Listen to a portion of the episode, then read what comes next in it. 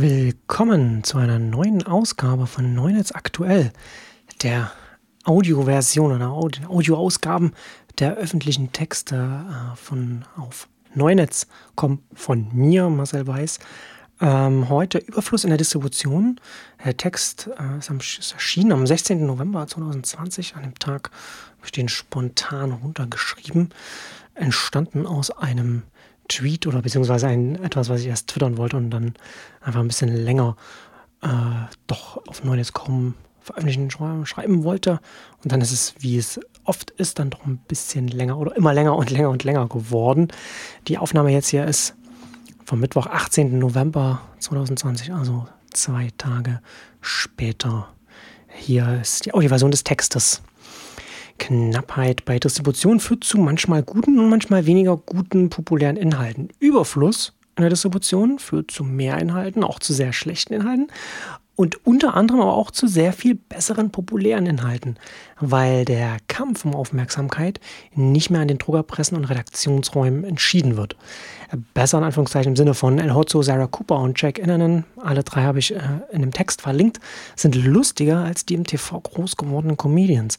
Besser im Sinne von, das aufwendig kuratierte Virologen-Twitter liefert akkuratere Informationen als die Redaktionen, die immer wieder Experten zu Wort kommen lassen, weil diese Experten bereits von anderen Redaktionen zu Wort gekommen lassen wurden und deshalb das Flughöhengütesiegel, auf das Redakteure schauen, besitzen. Und für das es dann einem einfach egal ist, dass diese in Anführungszeichen Experten, wichtige Anführungszeichen, konstant in ihrem eigenen Feld falsch liegen.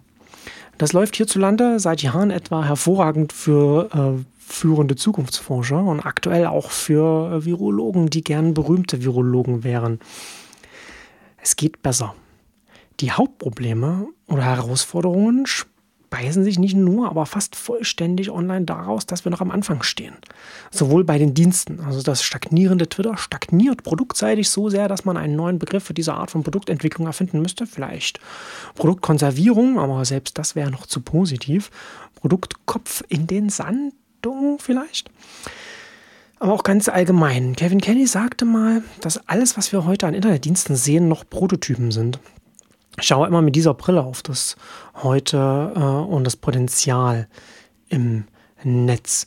Hier auch wieder der obligatorische Hinweis auf Friendfeed, dass selbst elf Jahre später sowohl technisch als auch informationsarchitekturseitig den im Westen populärsten Diensten, also Facebook, Instagram, Twitter, zum Teil noch überlegen wäre, was eigentlich nicht sein sollte ungehabenes Potenzial ist äh, immer schwer zu identifizieren. Friendfeed ist eines der wenigen Beispiele, die mir einfallen, an denen man das wirklich handfest festmachen kann.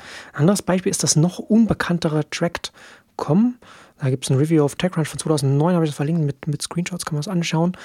Tracked.com war für, Tracked.com äh, war für einen kurzen Zeitraum der mit großem Abstand beste Dienst zum Tracking von Unternehmen aller Art. Auch äh, nicht börsennotierte Unternehmen. Also etwas, was ich so in der Art nicht wieder gesehen habe, leider. Also, da kommen wir zurück zu den Hauptproblemen und Herausforderungen. Äh, ich habe über die Dienste jetzt kurz gesprochen, aber allgemein gesprochen, aber auch in unserer Nutzung der Dienste. Das ist ein weiterer Aspekt, wo wir noch ganz am Anfang stehen, Medienkompetenz und so weiter. Eine wohl kuratierte Twitter-Timeline ist zu aufwendig aufzusetzen, was auch am stagnierenden Produkt liegt. Wer in Zeiten der festen Medien aufgewachsen ist, hinterfragt auf Facebook abgedruckte Inhalte so wenig wie in der Bild abgedruckte Inhalte. Man muss aber lernen, beides skeptisch einzuordnen. Nicht nur wegen der Machtinteressen und finanziellen Dynamiken bei Boulevardblättern, sondern auch weil Medien im Netz flüssiger, kleinteiliger und so weiter sind und deshalb, zumindest noch, proaktives Einordnen essentiell ist und auch auf absehbare Zeit bleibt. Und das Ganze ist auch eine Generationenfrage. Die älteren Generationen haben nicht die Medienkompetenz, um Informationen online einzuordnen, wenn sie nicht bereits qua journalistischer Marke als sicher abgestempelt sind. Was jetzt hier Bild oder auch bei Medien zum Medienwandel allgemein natürlich eine trügerische Sicherheit bedeutet. Wer eine Zeitung bequem seit Jahrzehnten abonniert hat, hinterfragt seltenst die internen Entscheidungen der Redaktion oder gar, was man verpasst, wenn man sich die Welt von den immer gleichen Entscheidern, also von einer Handvoll Chefredakteure, einordnen lässt. Der Grund dafür ist vor allem, weil man eben eine Zeitung liest und nicht an eine Redaktion dahinter denkt. Wer so Medien konsumiert, liest heute auch das Internet, ohne dabei an die zu denken, die es befüllen. habe ich auf Facebook gesehen als Fortsetzung von Quelle Internet für den Rest von uns. Medienkompetenz heißt aber zumindest, sich bewusst zu sein, dass Medieninhalte nicht vom Himmel fallen, dass innere Logiken reinspielen, dass es immer auch einen Raum hinter den Kulissen gibt. Das wurde im 20. Jahrhundert immer tendenziell versteckt, dieser, dieser Raum hinter den Kulissen. Auch weil die Autorität eben mehr aus der Knappheit der Distribution statt der, sagen wir jetzt mal, Qualität der Inhalte kam. Und daraus wiederum folgte eine Mediennaivität bei den Generationen, die mit Massenmedien im 20. Jahrhundert aufgewachsen sind. Ich denke in diesem Zusammenhang oft daran, wie überrascht ein, sagen wir jetzt mal, älteres Rentnerpaar aus unserer Familie, ähm, beide der Inbegriff des Kulturbürgertums, ehrlich überrascht war, als sie im Gespräch erfuhren, dass es signifikante Unterschiede in den deutschen Übersetzungen von Dostoevsky geben kann. Also nicht nur gibt, was de facto der Fall ist, sondern auch überhaupt erstmal geben kann. Also überhaupt die Tatsache, dass Übersetzungen ja, I don't know, menschliche, subjektive, ja, stattfindende Tätigkeiten sind und welche Implikationen das hat, all das war eine Überraschung. Also, eine Medien-, eine Generationenfrage. Heißt aber natürlich nicht, dass man heute mit Anfang 20 automatisch vor Betrügern und Falschinformationen online ähm, gefeit ist. Die jüngeren Generationen sind auch nicht klüger. Es heißt vielmehr, dass die Jüngeren schlicht aufgrund ihres Alltags Dinge verinnerlichen, die die Zeitungsgeneration nur lernen kann, wenn sie erst anderes entlernen würde. Würde sage ich jetzt hier, weil ich nicht sehe, dass das in signifikanten Zahlen passiert, was wir ja auch an verschiedenen Entwicklungen beobachten können. Die Zukunft ist und bleibt unregelmäßig verteilt, was die Bandbreite zwischen gut und schlecht informiert oder gut und schlecht aufgestellt angeht. Äh, äh, und das, äh, ähm, diese Bandbreite wird eben immer größer. Überfluss statt Knappheit hat viele Implikationen, über die selten bis nie gesprochen wird. Wenn ich jetzt manche kreative Menschen, die zum Teil 20 Jahre jünger sind, als ich auf diversen Plattformen folge, dann frage ich mich des Öfteren, wie man einen so hohen, konstant guten Output haben kann. Es ist mir ehrlich gesagt ein Rätsel, wie man ohne Unterlass zu überbordend kreativ sein kann. Äh, verblüffend und bewundernswert, finde ich. Es ist äh, wirklich erstaunlich, wie massiv diese neuen Kreativen ihre massenmedial aufgepäppelten Vorgänger in Sachen Kreativität überflügeln. überflügeln. Wir stehen vor einer Explosion der Kreativität. Und die Werkzeuge für die Kreativität und ihre Verbreitung, also Hallo Distribution, sind ja bereits hier und etabliert, ja, Instagram und so weiter.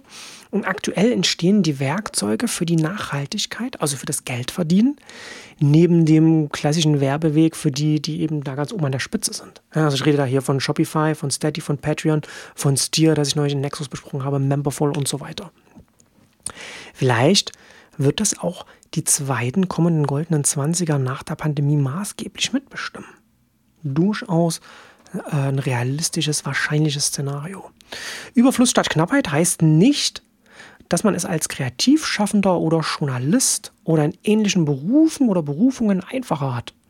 Im Gegenteil, es wird schwerer, weil man besser sein muss, weil der Wettbewerb auf der Inhalteseite jetzt härter geworden ist und immer härter wird. Das ist auch die Rückseite der Medaille, ne? dass die Inhalte in einer vernetzten Öffentlichkeit qualitativ besser sind. Diese höhere Qualität ist eine Folge der Tatsache, dass die Inhalte heute direkt miteinander konkurrieren. Wettbewerb auf der Inhalteebene, nicht mehr auf der Distributionsebene. Der Kampf um die Aufmerksamkeit wird härter, wenn statt Kiosk, Briefkasten und 20 Frequenzen eben Millionen Websites, Instagrammer, YouTuber, Twitterer, Twitch-Streamer, TikToker und obendrauf noch Fortnite, Discord, Netflix, Disney Plus und so weiter und so fort um den gleichen Zeitkuchen kämpfen. Ohne dass diese Tage etwas überstrapazierte P-Wort direkt zu bemühen, wer das richtige Geschlecht, die richtige Hautfarbe und vielleicht auch noch die richtige Familie hatte, konnte auch mit mäßiger Begabung in einer rein redaktionell und mit beschränktem Platz arbeitenden Medienwelt Karriere machen. Wie wenig das in einer Twitter-Welt künftig noch gehen wird, sehen alle täglich, die das schlechte Urteilsvermögen haben, Chefredakteuren deutscher Tageszeitungen auf Twitter zu folgen. Überfluss statt Knappheit bedeutet auch, nicht die Zeit der Leute zu verschwenden. Deshalb komme ich jetzt hier auch langsam zum Schluss. Knappe Distribution bedeutet, wer drin ist, ist drin, für unsere Kunden friss oder stirb. Überfluss bedeutet, Medien mögen die Opportunitätskosten ihres Publikums auf eigenes Risiko ignorieren. Aber das ist eben auch genau das riskant. Und oft auch ignorant und arrogant.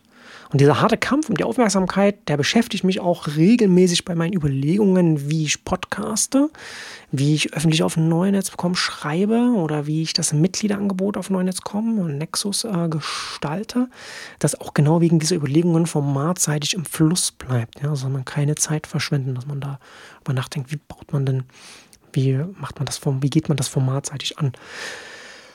Ja, und mit dieser Werbung in eigener Sache endet diese kleine Ausführung in die heutige Welt der Öffentlichkeit. Ich bedanke mich fürs Zuhören und bis zum nächsten Mal. Tschüss.